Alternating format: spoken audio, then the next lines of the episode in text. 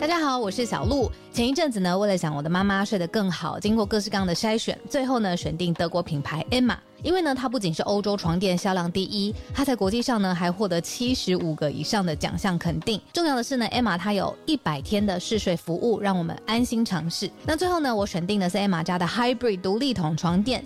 试躺之后呢，我就给它一个 hashtag 叫做云朵般，因为呢这一款床垫它有很强的包覆感，所以躺进去之后就像被云朵包住一样，很舒服，很有安全感。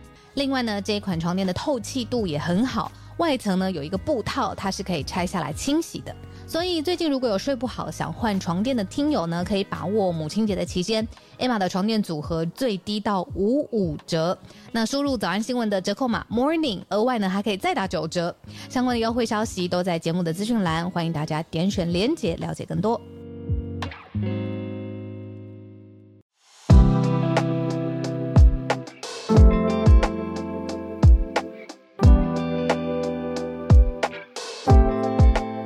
大家早安，欢迎收听今天二月十号星期五的全球串联早安新闻。我是浩尔，小鹿等一下会加入我们。今天一开始先跟大家关注的社群题是台湾的新规定，应该说终于吗？我自己是觉得终于啦。我看到这个消息的时候，觉得说口罩到底什么时候室内不用再戴口罩呢？二月二十号室内口罩松绑。也就是再十天，再忍十天就可以了。我自己已经快要受不了了。我我说实话，我我自己常常在室内建筑物，就算是坐电梯啊或者什么，我都会很不想把口罩拿出来戴。但是我身边的亲朋好友都还是会跟我说：“Howard，你的口罩呢？”然后我就会啊。好，把它戴上。好，但是到二十号之后，在一些地方，我终于可以不用在室内再戴口罩了。那八大类型的场所要戴口罩的规定已经很久了，但现在最新的规定已经更新过以后，少掉蛮多的。好，有哪些呢？只剩下两大类啦，只剩下两大类还是一定要戴口罩，包括医疗照护机构。好，大家记得一下。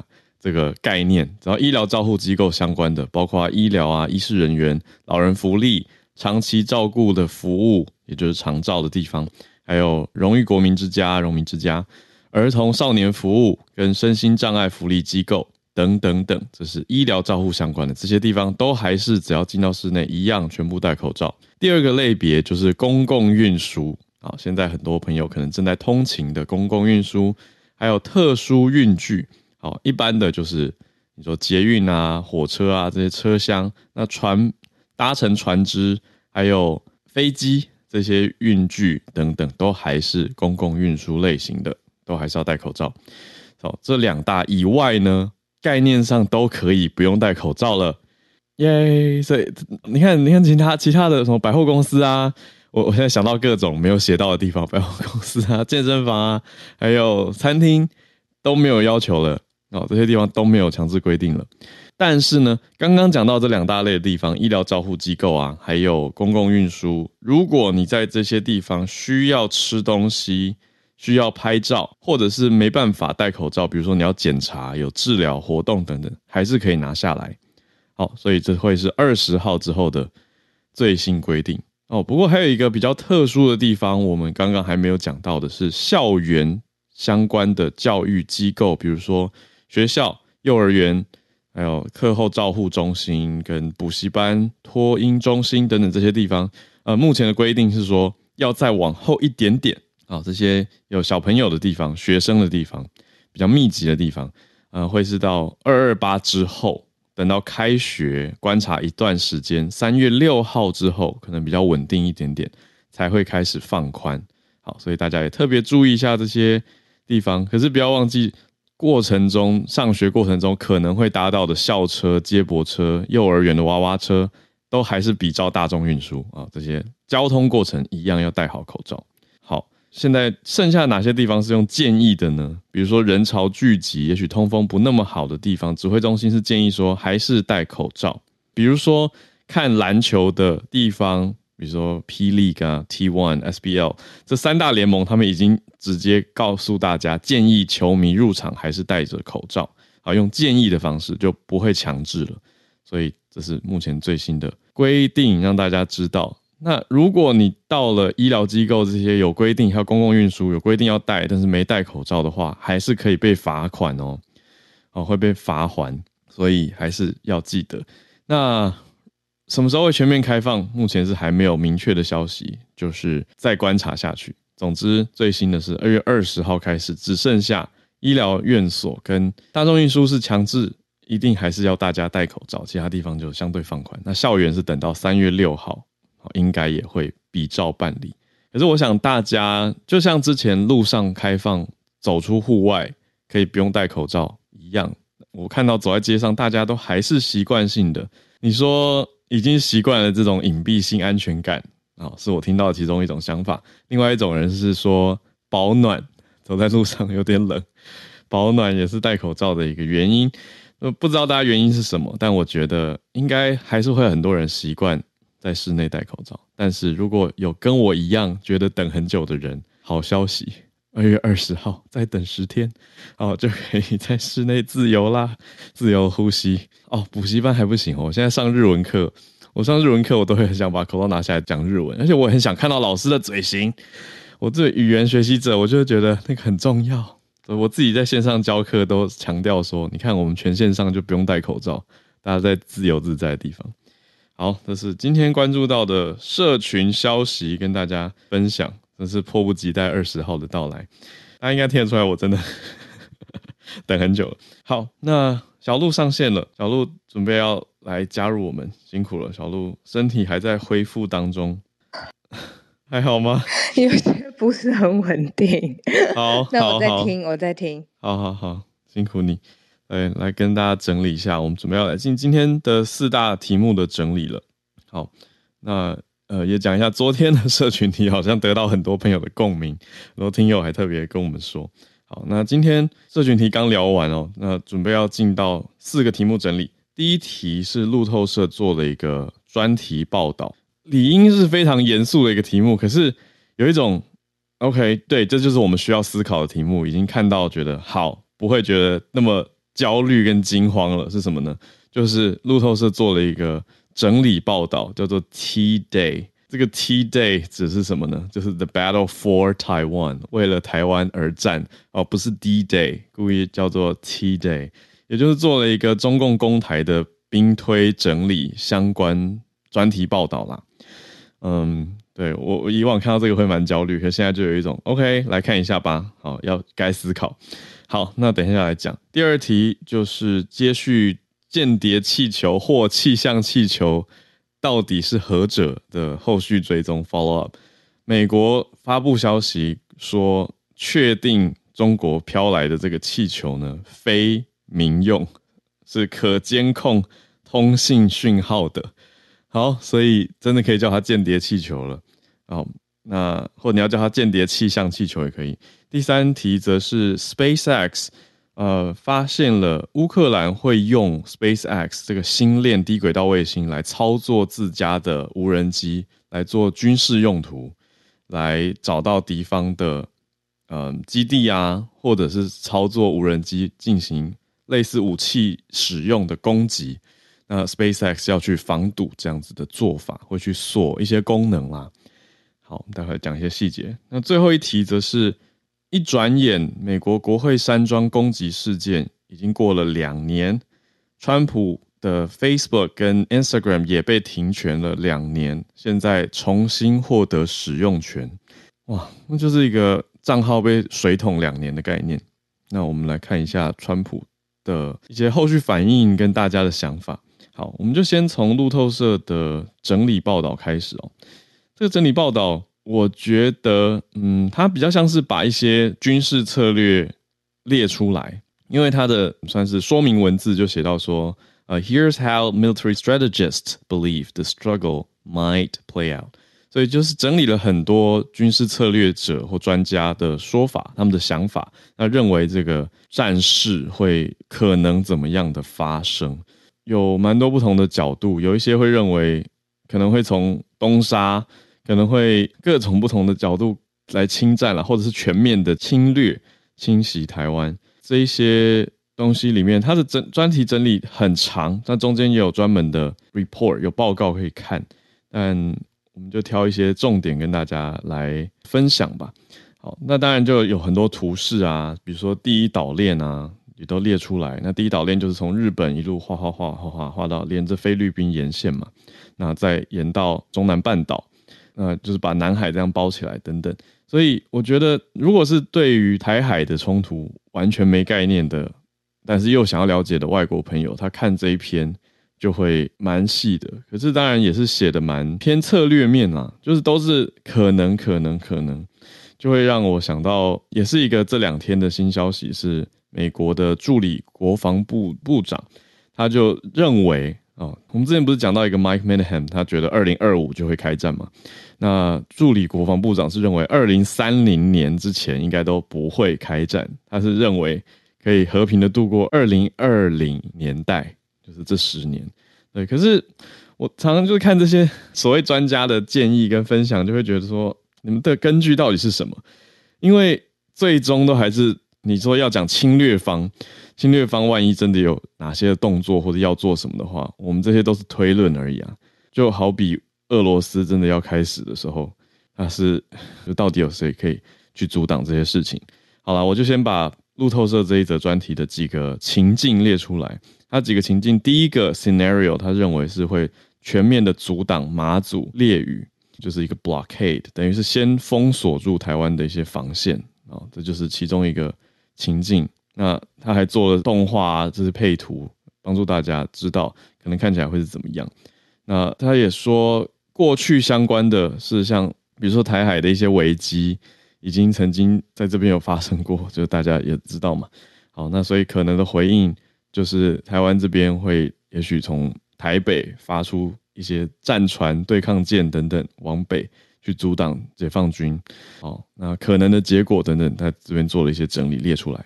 那第二个可能是侵略金门，我知道我们有听友在金门，哦，所以那个感觉是很复杂的。好，那这整体的战争，他们是列在一个叫做 Gray Zone Warfare 灰色地带、灰色地带战争。好，所以刚刚可能情境一是马祖列屿，那这边是金门。这是第二个可能情境的推演。那第三个呢，则是看到海关做的封锁、边防的封锁这样子的概念，customs quarantine，把外围给封闭起来。那可能是一个周遭绕一圈这样子的方哦，这个看起来就有有恐怖了。好，那在第四个叫做全面封锁 （full blockade） 可能性啦。嗯，好，看到这边开始有焦虑感了。好，但总之呢，就是。把这些可能的结果列出来，然后第五个是 air and missile campaign，也就是走空战路线，还有飞弹的战争。所以这边总共列出了至少有五种的情境。那最后一个是 all out，是全面出动啊，就是比起封锁，它是 all out 的 campaign，陆海空全部出动，这个非常的恐怖。好，所以他列了六种可能的状态、结果跟台湾可能回应，所以是采访军事专家之后做的一个大整理。好，我觉得是值得关注、值得思考、值得看看。那我会再做更详细的解读跟阅读。我们之后，我觉得小鹿一定也会，大家可以再继续在社团里面看看，或者是也许其他的媒体也会做整理。但今天就先告诉大家有这个东西。那它大概列出了六个大方向。好，接着第二题，我们看看美国吧，感觉 听了比较不那么焦虑一点点。就是美国那边呢？做了什么呢？美国做出确定的消息发布。那想到昨天小鹿跟我们分享的专家观点嘛，就是中美国到底为什么要让整件事情摊给全世界看，摊给美国大众看，它的时间轴、它的掌控能力呈现给大家看。那现在呢，美国官员继续呈现这一出，就是再次出新的消息。美国国务院的一名高官告诉了媒体说，拜登政府已经确定。上周入侵而且飞越美国本土的中国侦察气球是具备能够监控美国通信的电子监视科技。通讯哦，好，就就是大家在想，如果是气象气球的话，为什么会有办法去监控通信呢？这真的是比较不合理了。那 CNN 的报道就说，这个气球到底有多厉害？它可以执行讯号情报，叫做 Signals Intelligence 的搜集作业。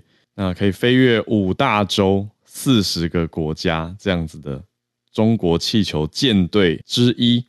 所以根据 CNN 的报道，这位官员就说：“我们知道中华人民共和国是利用这些气球来侦测监察的。”好，那曾经飞到哪里去呢？曾经飞到当然美国，然后被击落了嘛。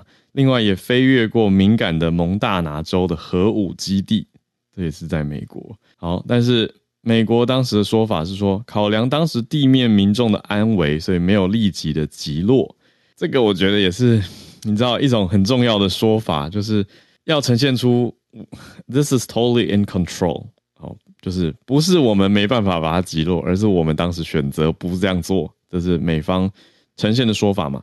好，那美军后来出动了，昨天小鹿有讲到的 F twenty two 战机，另外还有响尾蛇飞弹，后来最后是在南卡那边，南卡罗来纳这边的海域上空把它击落，所以的确是比较比较相对不会危害到民众的安全，因为它是掉在海上。再收回这些残骸的碎片来做了分析。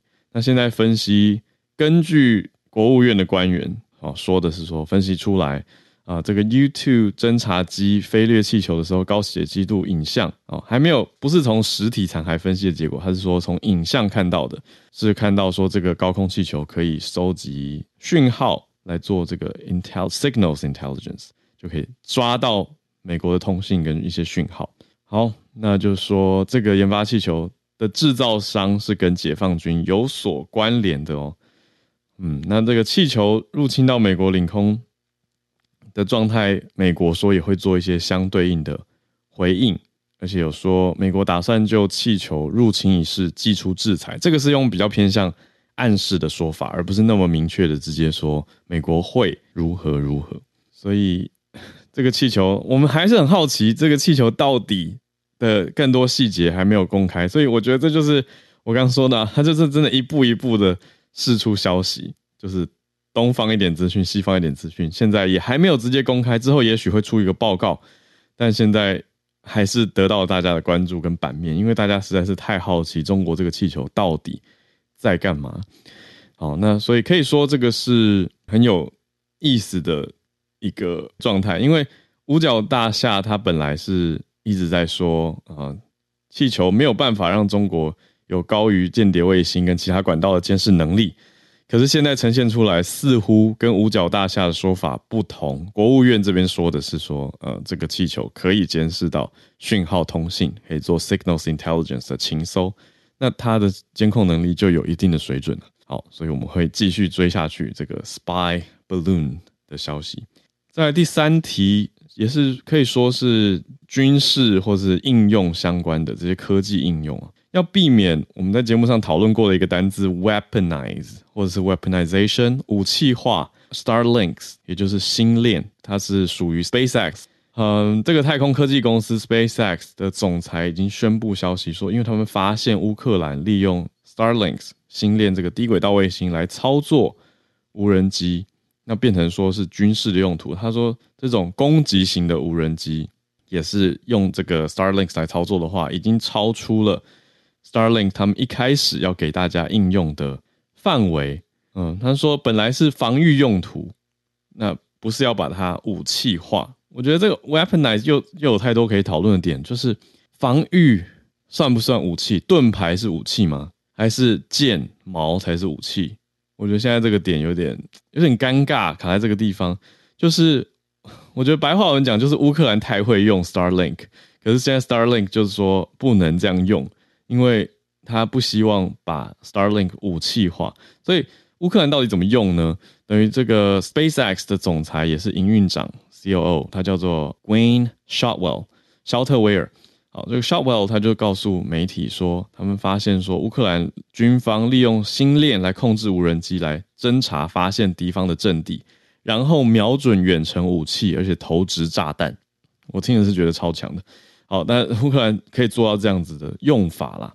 那我也很惊讶，其实就是星链可以有这样子的用途，因为大家听到星链，真的都会觉得啊，应该就是通讯用途吧？你想到的就会是，比如说。也许在深山无法通讯的时候，如果有 Starlink，真的是救你一命嘛？可以联络得到你说能够救助你的人，或者是家人能够通信等等。那一开始在讲到 Starlink 提供服务给乌克兰的时候，我想大家的想法也是比较偏向这边。可是现在实际的发现就是说，军方已经可以用到这个程度，那官方就出来说话了，就是说，呃，要限制。他意思是说，会限制星链来控制无人机的能力，那会做一些系统化的系统上的调整，而且已经执行了系统化的调整。意思就是军方可能没办法再继续这样子使用了。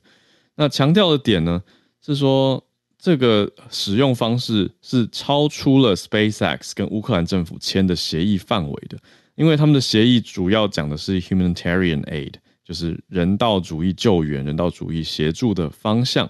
比如说医院啊、银行啊，还有家庭这些受到冲击的地方，可以有网络宽频网络的服务，就是我刚刚讲的一般想到的用法。好，可是呃，SpaceX 说乌克兰军方在利用星链进行通讯，这个 OK 没有问题，但是不可以让星链使用于攻击的目的，好吧？好，所以这里的 weaponize 很明确的讲，就是不可以攻击，但是如果用联络通讯的话是可以接受，这是。最新 SpaceX 跟 Starlink 在乌克兰这边应用方向的消息分享给大家。今天的最后一题要讲到川普。好，呃，Meta，Meta 大家知道 Meta 旗下有脸书嘛？还有好几年前他们买下来的 Instagram。好，现在大家好像已经很习惯他们就是同一家公司，也的确啦。总之都已经属于 Meta 了。那 Meta Platforms 就是这一切平台的发言人呢？叫做 Andy Stone，他就告诉大家说，Meta 官方已经回复了美国前总统川普的脸书跟 Instagram 的使用权限。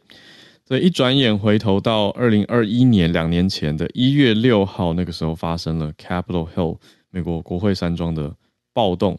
那从那一件事情之后，川普就被停权到现在两年出头。那 Meta 上个月就告诉大家说，接下来的几个礼拜内。会解禁，但是如果川普又在违反内容政策的规定的话呢，就会再停权。但停多久呢？他说可能会停一个月到两年，就在水桶的这个状态不等。嗯，川普现在大家关注的点是说，到底二零二四年一转眼，明年会不会再出来角逐总统大位？嗯，但现在共和党内也还没有一个很明确的状态嘛，而且他又有 Santos 这个很。强劲的对手，所以呢，我觉得就要再继续看下去。但是他的 Instagram 跟 Facebook 影响力到底有多大？我们先看一下追踪人数好了。嗯，Facebook 还是比较多，Facebook 有三千四百万人追踪 Donald Trump。那 on Instagram he has twenty three million followers，就是快要是台湾人口的追踪人数，没错，两千三百万人在 Instagram 上面追踪他。那当然，追踪不等于直接触及嘛。可是大家也知道，川普就是很容易在社群上面引发关注的一个人呐。他的语出惊人，他的各种举措，他的一言一行，跳舞的影片，就是什么东西好像都可以被大家拿来看跟关注。就我说坦白，蛮有娱乐效果的。好，那就很容易在社群上面引发你说骂声也好，关注声也好，笑声可能都有。所以要接下来再看看。但我觉得他讲的这个 Meta 的内容政策，等于以 Meta 的角度，就是说，当年不是因为国会山庄事件而处罚他，而是因为他的言辞跟发表的内容违反了政策，所以要禁。意思就是说，可能你如果有煽动或暴力或攻击这些很明显是违反内容政策的事情，就会被裁定停权嘛。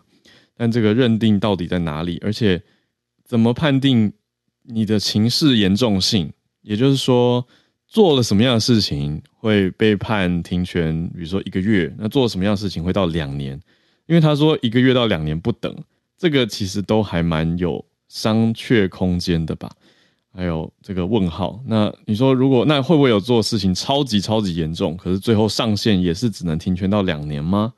所以意思是没有永久停权吗？我觉得这些是大家脑袋里可能飘出来的问号，就会还是有一种最后是 Meta 说了算啊，就我们都用这个平台，然后最后还是只能听他的官方判断，有点无奈的感觉。那川普会不会接下这个这个许可权来使用呢？我想为为了要打选战的话，是务必要使用嘛。虽然他自己有创自己的平台。可是这些 Meta platforms 还是可以接触到非常多非常多的人，所以应该不太可能会放着不用吧。好，讲到这个，应该是不是应该来看一下他的 Twitter 呢？好，我来稍微看一眼，我觉得好像还是没有看到他，他有在发文了吗？就推特已经在之前就已经帮他回复权限了嘛？那我稍微看一眼，我们准备也要准备进全球串联的时间了，还有一点点时间，刚好刚好让我看一下，他 Twitter 还是没有在发啊。他真的是照他讲的耶，他说他没有要再用 Twitter，他的 Twitter 最终还是停留在二一年的一月八号，所以呢，这就是目前看到川普这边的状态。那有没有什么新的动静？我想一定会有很多媒体大肆报道，我们一定会关注到的。好，时间来到八点三十分，准备要进到全球串联的时间。今天礼拜五是这个礼拜最后一节的串联时间，来看看大家所关注的消息。我来邀请几位热情的听友。好，首先我看到系统邀请跳出来的是 Eugenia，Eugenia 早安。早安，早安，大家早安，听得到我声音哈？有，嗯。那今天想要跟大家分享的一个消息是在呃台湾可能比较少有报道到，就是每年的二月一号到二月七号是世界不同信仰间和平呃和谐周。对，那名字很长，好，对对，那它其实是呃联合国的一个国际运动，那它是希望是说，哎，我们可以促进人们之间的和谐，然后就算大家是不同的宗教，那有一些就是大家可能平常不一定会想到的一些关于宗教的小事实，然后想跟大家分享，就是不知道有没有就是听友有没有想过说，哎，世界上到底有多少宗教？好问题，完全要不要猜猜一下？猜一下，有上千个吗？好，根据估计，大概有一万个。好，对对对，那一万个宗教里面，主要四个宗教就占了就是全球人口的百分之七十八，然后大概百分之十三左右的人是无，就是他们没有特定的信仰，嗯，所以这样子。就已经占了快要百分之九十五的人了，嗯，所以其实剩下五趴的人信仰着另外就是刚刚讲的四种以外的其他一万种宗教，所以就非常的多元。然后另外一个是，哎，台湾是一个宗教自由很高，而且就是台湾也是也蛮多宗教的。那台湾的登记的宗教大概有二十二种。就是我们这边会把宗教团体分成基金会或者是寺庙，然后还有另外一些是呃宗教，哎，宗教是有社团法人啊？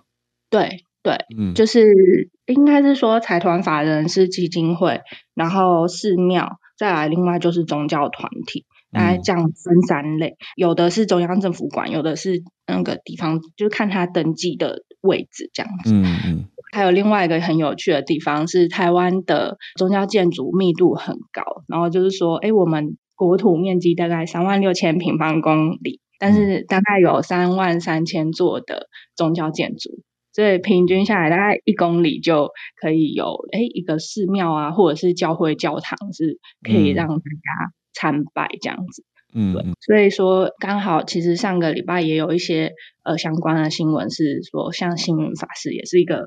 算是宗教领袖。那呃，虽然是刚过去了两三天，那大家可以趁着这个机会，可以比方说认识不同的宗教啊，或者是说不同信仰之间可能有一些冲突的话，其实呃自己可以用一个，就是你可以表达你自己觉得，哎，不同信仰之间其实是可以和谐共存的这样子一个方式来响应这个活动，这样子。嗯嗯嗯，谢谢，谢谢 Eugenia。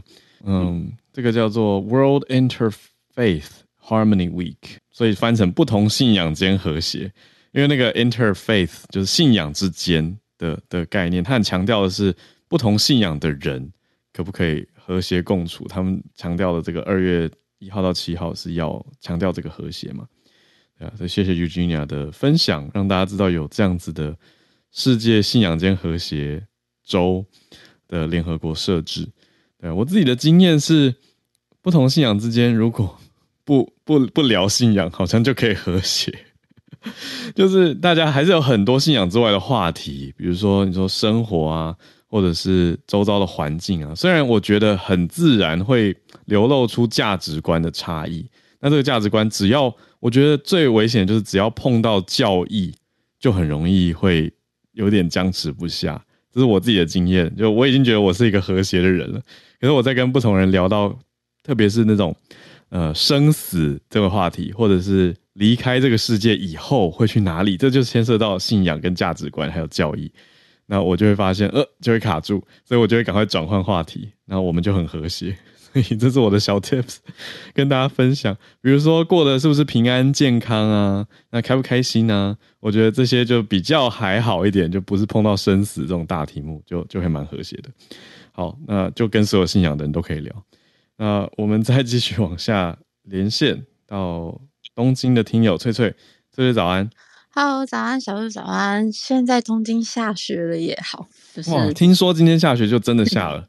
今天还很冷啊，对，而且会比较麻烦的是，因为东京不像是北海道，或是说像东北地区比较常下雪，他们对于就像我之前讲的，他们在对于初雪部分是有大大量的经费，所以今天已经是有一些铁，就是部分铁路是直接就是停停，就是停开，就就是减少班次啊。然后听说那个日本航空也有停飞一些班机，这样子好，嗯，对，所以其实受到影响。有点可怕。好，那 sorry，我今天呢，嗯，分享的就是因为是小周呃周末了嘛，所以我来分享比较轻松的消息。嗯，呃，像日本啊，日本是一个很喜欢制定纪念日的国家嘛，像什么呃夫妇就是好夫妻之日之类的。嗯，那其实今天啊，在呃山口县，他们其实产那个河豚非常的有名，所以他们呢把今天制定成是河豚之日。那其实原因呢，是因为其实。河豚的日文呢，念成 fugu，但是呢，它跟对，但是它跟那个嗯怀才不遇的不遇 fugu 是 音非常近，所以有些人觉得它是一个不吉祥的东西。那嗯，可是因为他们为了想要改改掉这个就是这个观念，所以呢，他们把今天制定成叫 fuku。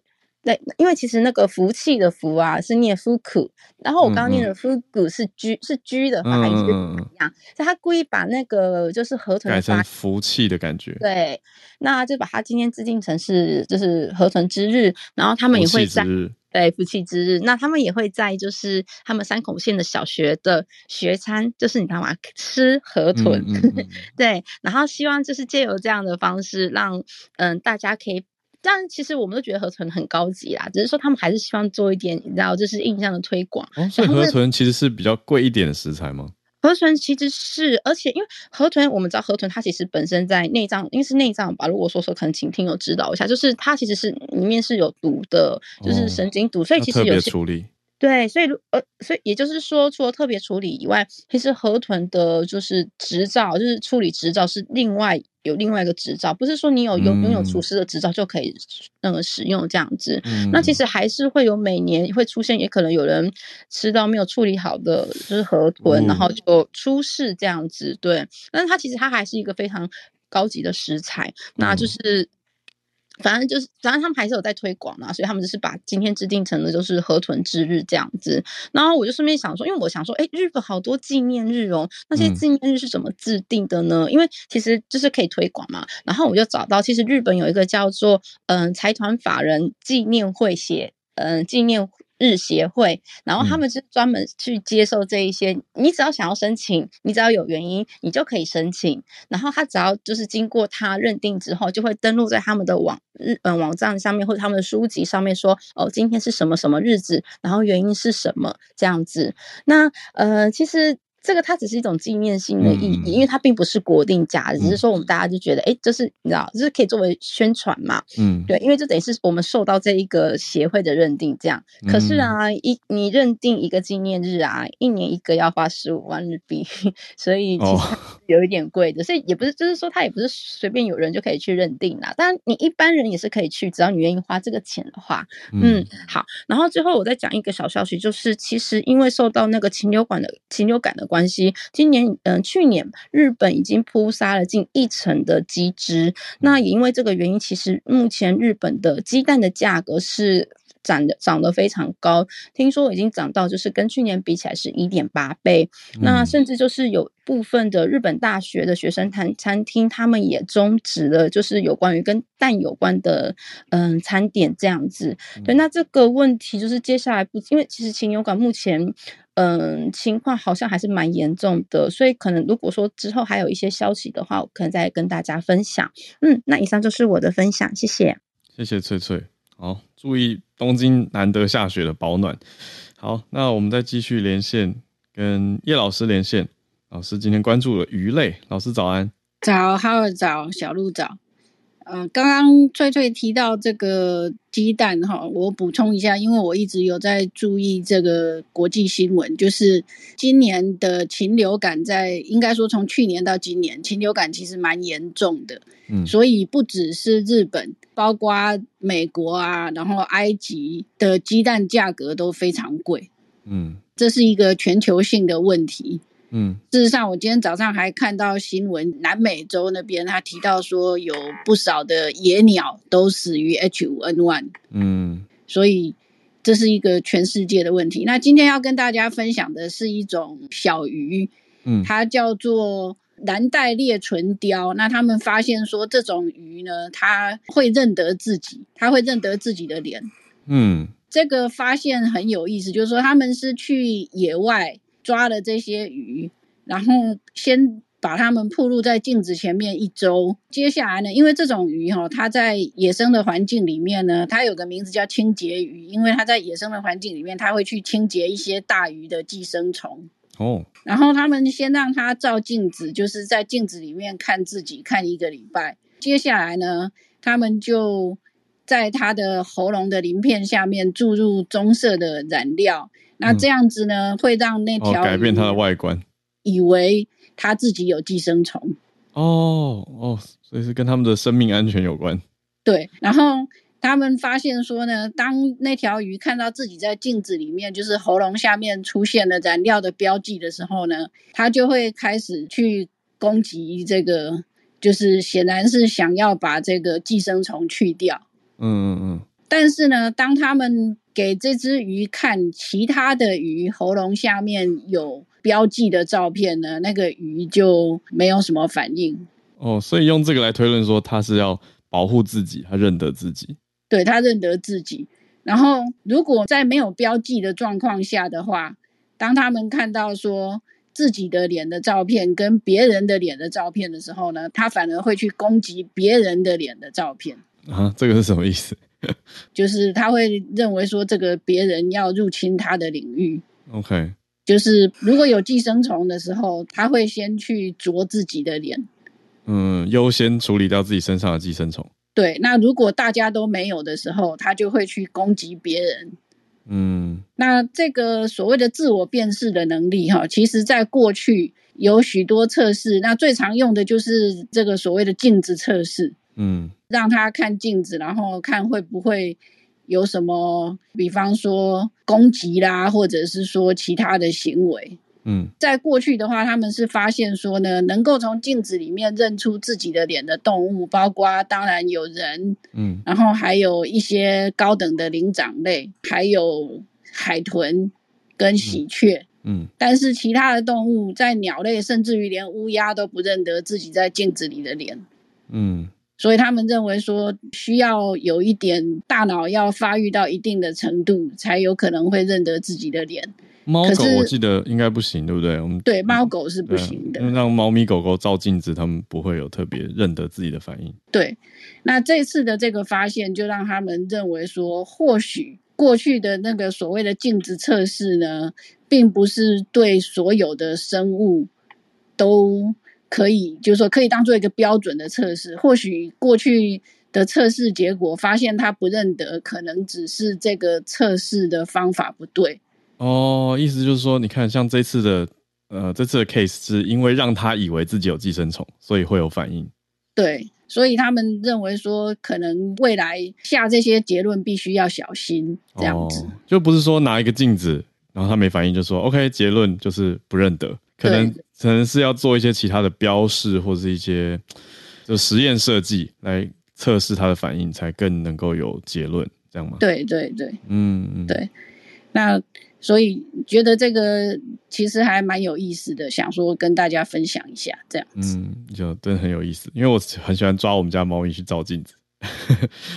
对，大家都觉得，嗯，他到底认不认得啊？我我没办法判定，因为有时候觉得他会看，有时候觉得好像他他完全无感，所以就觉得，嗯，我不会设设计实验。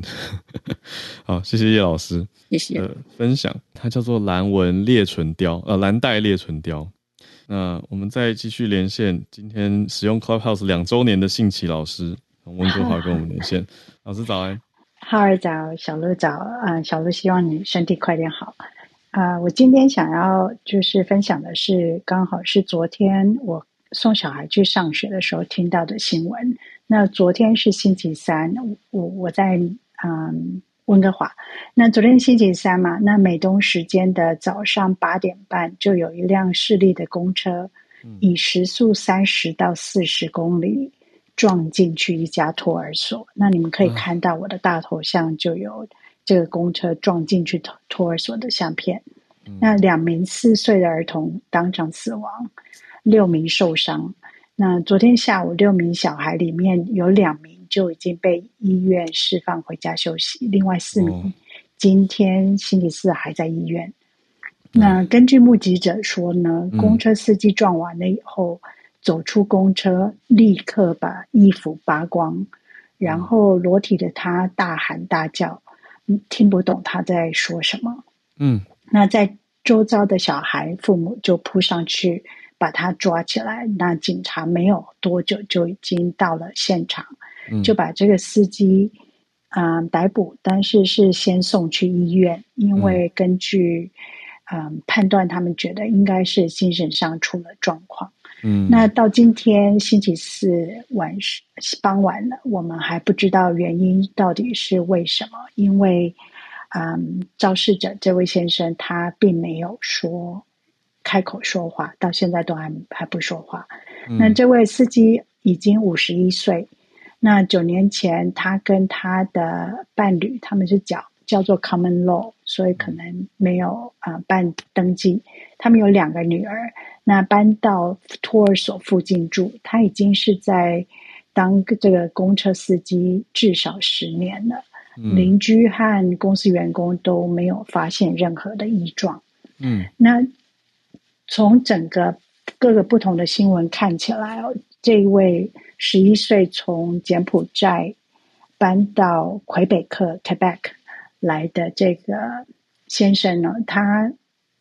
其实身边的人都没有发现有任何的异状。那到目前为止没有看到啊，对太太的做的一些访问，所以我们就可能要等到下个礼拜才知道啊，到底是发生什么事。嗯，但是我觉得有一个要提出来的就是，嗯，加拿大在过去这整个新冠里面，anti-Asian hate 其实是变得非常的严重。嗯，那。Mental health 在各个不同的 survey 里面也看到说，尤其我们这样子的 visible minority 的 mental health 好像就出现状况。嗯，那所以在两年前就开始有一直在做一些 outreach，希望啊亚洲人愿意，就是说，如果你觉得希望找人说话，其实真的要啊 reach out。因为他们也发现，嗯，在亚洲族群里面，对这种呃有 mental health issue 的人，好像是一个塔布，大家都不愿意讲。那就就其实是我我想说，也是呼吁一下吧，用这个时间。对啊，嗯，谢谢老师的呼吁，我觉得很重要，因为你说亚裔的整体文化或者是任何的教育等等，可能因为这些原因，让大家比较。不好意思讲，会比较封闭一点点，就不会那么鼓励大家要把自己的心里话或者是身身心状态讲出来跟人家分享。可是有时候越闷越严重，所以谢谢老师这个呼吁，就代表说，对啊，的确是整个社会如果有这个 hate 的感觉，那个焦虑感还有压抑感是蛮强烈的，所以讲出来真的会比较好一些啊。也是看到这样很遗憾的事件。啊，希望可以查明原因，来避免再发生类似的事情。谢谢信奇老师。好，那我们来继续连线，跟 Bernard 连线，我们的香港听友有一个看起来蛮特别的跨性别身份的案件，他上诉是吗？Bernard 早安，早安，好啊，早早早安。就今天要分享的，对，就是这个跨性别案件的，因为这一个案件呢，已经上到香港的终审法院，就已经是已经胜诉了，所以就如果是在香港的法律系统里面的话，就不能再上诉了，已经胜诉了。嗯嗯。然后这个呢，先讲一下这个报道好了，就是他有两个上诉的人，刚刚我换了头像，然后其中一个就是谢浩林，就已经因为他已经改了名字，变成是男生的名字，叫谢浩林。你看到他。的头像其实已经变成是，已经是那变性的治疗，已经变成是一个外貌是一个很男性化的人嘛，就是。然后他有两名，另外一名是匿名的，然后他叫叫做 Q，就是英文字的 Q。然后他们两个都是女跨男的跨性别的人士，然后他们呢已经其实已经做了切除乳房跟接受了荷尔蒙的治疗，身体上面已经有男性的身体的特征，但是他们两位呢其实没有切除子。工跟建造那个人造的阴茎，所以呢，他们原本因为这个原因呢，他们之前去在香港的入境署，因为他们要换身份证，要想要身份证想要换掉他们的那个性别，他们在那个时候呢就被拒绝了，因为是说在香港的政府那边的认为说你没有完成整个变性的手术是不能够更换你的性别的，然后所以他就呃再从普通的要寻。出法律的途径，然后一第一次就是没办法了，然后再上诉，然后到最后就这个终审法院已经胜诉了。然后这个终审法院的时候呢，在礼拜一的时候，六号的时候就做出判决，说香港政府一方呢不应该用唯一的准则是完成整个变性手术来确认说他是变性还不是变性的，因为其实很多跨性别的治疗里面，其实也有很一个很大串。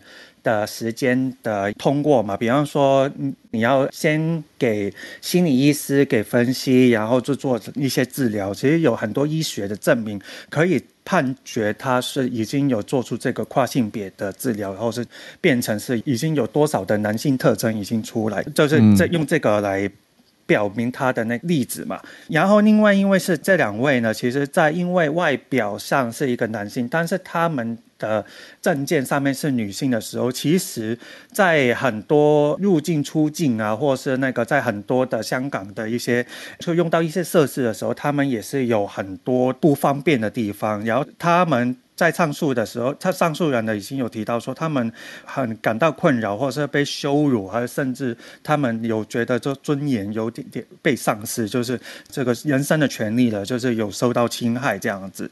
所以香港的法院呢，把这一次呢，就是做出最后的决定之后呢，其实就也是一个判定说，以后不一定说一定要把整个治疗完全结束，因为其实这一个侵入性的手术，你要把子宫拿掉啊，或者要建造人造阴茎，其实也是一个很大的手术，其实风险也是很大的。所以其实有很多人就是为了这个生命的安全的话，还是不接受这一个最后的治疗。所以就是如果这个判决出来的话，其实可以不用到这个程度，也可以在香港的那个身份证上面换的。其实也是一个很大的一大跨步。然后两位终审法院上诉的时候，他们也说是说，因为这变成男性了嘛，就是在身份证上面变成男性的话，他不会在。每一次去到一些公关机构的时候，就再一次被出柜的那种感觉，因为每一次看到每个人都一直问，对你的身份证上面，因为你看到你是男的，然后身份证是女，上面写女的，就会说，嗯，怎么会这样？要你证明或者说什么的？没错，所以其实这个的话，已经算希望就这一个胜诉之后的这一种的事件不会再次发生，也是在香港来讲的话，是这个 LGBT 来讲的话，也是一个很大的一个突破。这以上是我的分享。谢谢 Bernard 的分享，这个重要的消息。好，那我们再继续连线。今天周五最后两位连线，我跟林氏，一阵子没听到你的声音。林氏早安，Hello，Howard 早，小鹿早。哎，那我想先问个问题，好了，Howard 之前在看呃，不管是电影，就是那种电影啊、影片啊、呃、戏剧啊，有用过加倍速功能吗？就是把它变快一点，五倍速或者 我很常用啊。OK，好。对，那这一个是应该是由这个 DQ 就是地球突击队那边去整理，他们呃算是一个整理报道，就是说在这个 Gen Z 下面，他们会越来越常使用呃倍速功能这件事情。那呃，他根据他这一篇报道里面，那。其实最早是在二零一零年的时候，YouTube 开始推出就是这个倍速的功能，你可以快一点二五啊、一点五倍、两倍速来观看影片。那其实更早之前，其实很多一些这种电脑内建的播，诶，有一些电脑使用的播放器，其实就已经有这样的功能了。那在二零一九年的时候，其实 Netflix 它也宣布启用这个功能。那呃，其实那时候也不意外，就是很多影视创作者会呃批评。觉得说这样是破坏我的创作这样子哦。那根据他们在做网络调查，对我要先强调这是一个网络调查，并不是直接的调查。那他们会发现说，就是说二十大概是以二十几岁年轻人为大宗，那很大约有五十 percent 的受访者会使用这个呃倍速观看。只有一半吗？我好惊讶哦。对，一半的人会用吗？因为是网络网络统计，网络上的在日本日本那边的这一篇是主要是以日本报道。对，嗯，那所以他们的统计里面。呃，大概是五十五五呃五成，那他也说超过，甚至是超过四成的，不只是使用这种倍速快转，那也会看过一些在网网络上这种快电影啊、影片啊、剧情分析或掌握掌握说一些这个剧情内容之后安心看片。那呃，他们其实就是在做一些结论的时候，他们说其实跟。过去不同，就是说有些人是可能因为呃家务繁忙啊什么之类没有时间。那现在很多他们是希望在有限的时间内能够享受最多的东西。嗯，就是说它其实已经变成不是说我为了去看这剧，它有点像是变成是社交工具。我想要呃可能说明我大家今天知道大家在聊这一部是什么？对。班上同学可能会聊天啊，什么之类的。那我今天晚上至少一定要看完。那但是可能随着现在很剧集很多啊，就是我们比如说以日本动画为例，好，日本动画从呃一一个一一年几十步到一季几十步这样子的状况的演变，那你变成不得不去有更多的压力。那甚至是说，因为可能在现在他们呃过了泡沫经济之后，有一些呃 Gen Z 他们收入是。可可支配所得，或者说大学的时候领到生活费变少，他们有一些可能会去打工啊。那他们剩下时间又更少的情况下，他们也有一点不得不去加速做这样子，对加速看这样事情。那以我自己来讲，我会觉得说，我当然还是希望尽量避免，因为有一些东西是真的，呃，想要观看创作者他呈现的原创的，对啊，对对对。但是，但是我必须讲，就是说。呃，在这真的是在这么多的情，就是呃，不管是戏剧啊、电影啊、动画的情况下，其实确实是会造成这样问题，就是说你可能在看东西的时候，会呃，你会发现说你你真的元素看完，然后你发现说，为为什么我要看？就是开始怀疑为什么我自己要看这个东西的浪费了时间。这这是真的有，因为在大量产出的情况下，呃，选择多了嘛，不好的东西对参差不齐。那另外一个，我觉得最近 YouTube 又更过分的是，它加入了。我觉认为是 highlight 那个功能，其实我觉得更恐怖的，就是呃，有些人可能只看在那个时间轴下面，你会看到说谁重播次数最多的地方，然后有些人可能就会故意拉过去那个地方。那这就是我会对对，那这个东西确实是会在不管是呃。现在你在观看戏剧体验，甚至是未来呃创作者你在创作的时候，因为很多人都会说，就是像是跑去看一些什么五分钟讲某某电影啊，什么讲过某些剧情，但是呃，是否是你真的重视剧情，还是重视创作者在表现法上面的一些，不管是呃动画、漫画、电影、戏剧，其实我觉得呃这个东西或许接下来它会。现在是这个流行文化，但是接下来会不会出现一股反思？哎，我也不知道。对，可以期待一下。嗯，对，大概是这样分享。这些零食，我自己小小回应，我我会设定两种速度，一个是一点八，一个是两倍速，所以看情况决定我要调到一点八或两倍速。我有快捷键，所以就算影视平台不放，其实浏览器这些外挂程式也都很多啊，也都可以让你控制自己的影片播放速度。我我自己的经验啦，所以我我是也很好奇大家的，看看聊天室大家有没有在加速播放呢？来，我们今天最后的连线来宾是 Joey，一直关注影视的消息，今天也有新闻跟我们分享。Joey 早安，Hello，Hello 小鹿早安。那个我也先自首，我也有使用各种的外挂软体哦，所以这个就像你刚刚讲的，无论是哪个平台，它就算没有内建，对我而言，我们都是有的，因为我主要的观影频道平台就是用那个电脑的浏览器，嗯，所以这个我也先在另外只手。昨天晚上《安眠书店》第四季 Part One 上架，我已经看完了。有有用到部分的功能啊，是是是，使用到了相关的功能，我相信，所以这让我使用的时间比很多人短了不少。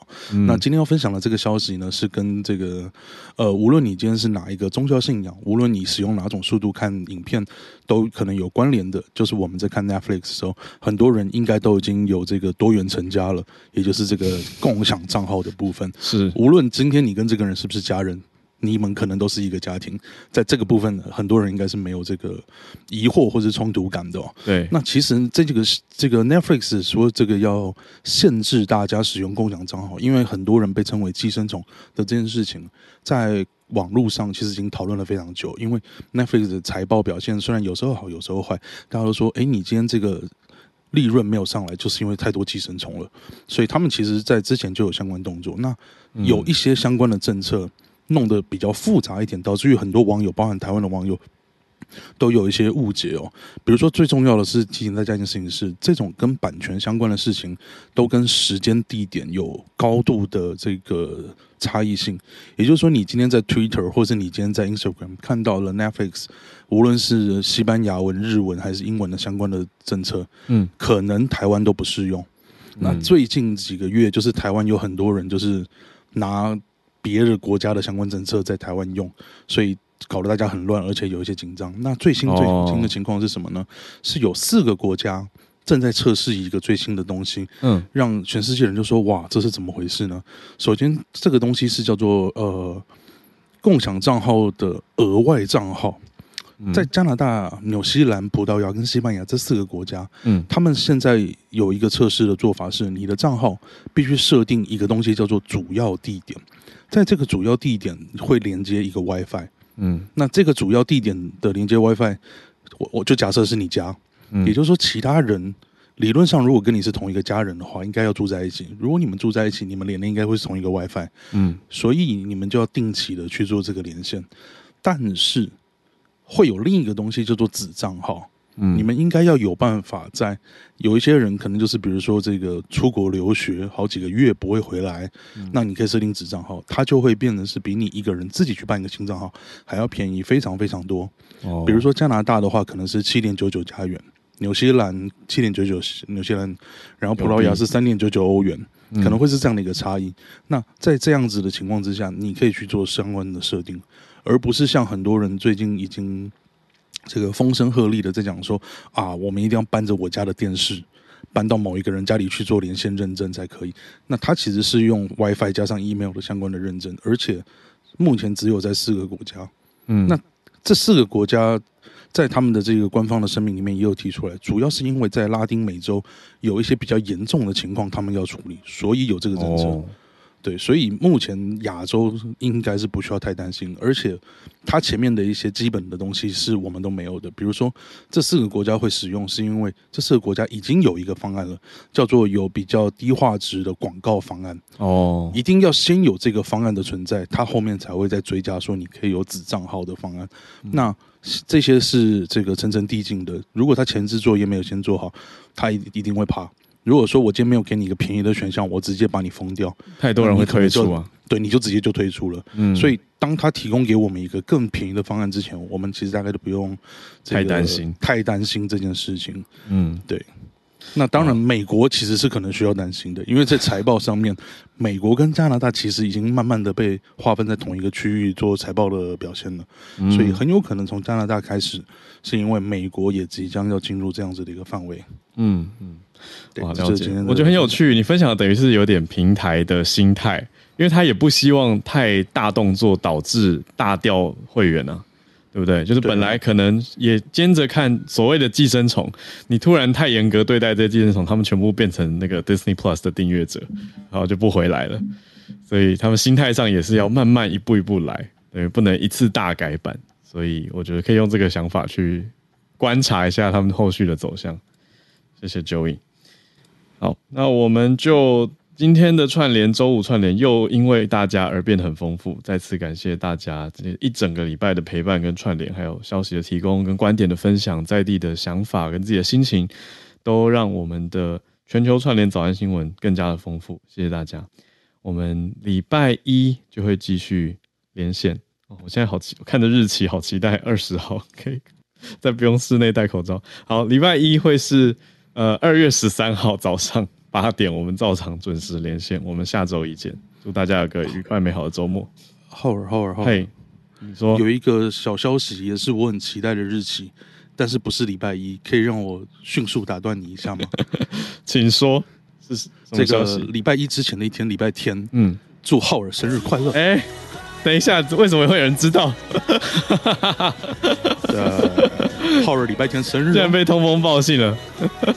好好，我我提前祝一下浩日，我被拦截了啊！好，谢谢 Joey。现在音乐不是我放的，是 Joey 放的。好啦，谢谢 Joey，谢谢谢谢，我这么低调。感谢感谢，对我想本来想说就这样顺顺的带过，礼拜二月十三号见。对啊，我礼拜天生日，对，但我好那就发表一下感想好了。我觉得我真的这几天在思考很多，因为一转眼又过了一岁，我觉得我很幸福诶，我真的什么都不缺，我真的很感谢大家，而且我这几天反而思考，我可以再多给这个世界什么，所以我可能会捐款吧。我最近在想一些事情，对啊，就谢谢 Joey 带起了这个话题，本来想说默默度过。也谢谢聊天室的大家，还有之后听节目大家听到，可能也会给我一些祝福，谢谢你们，先谢谢了。那我很幸福，我真的什么都不缺，什么都不需要，所以我们一起来想，可以再怎么样给更多人帮助，或者更多美好给这个世界吧。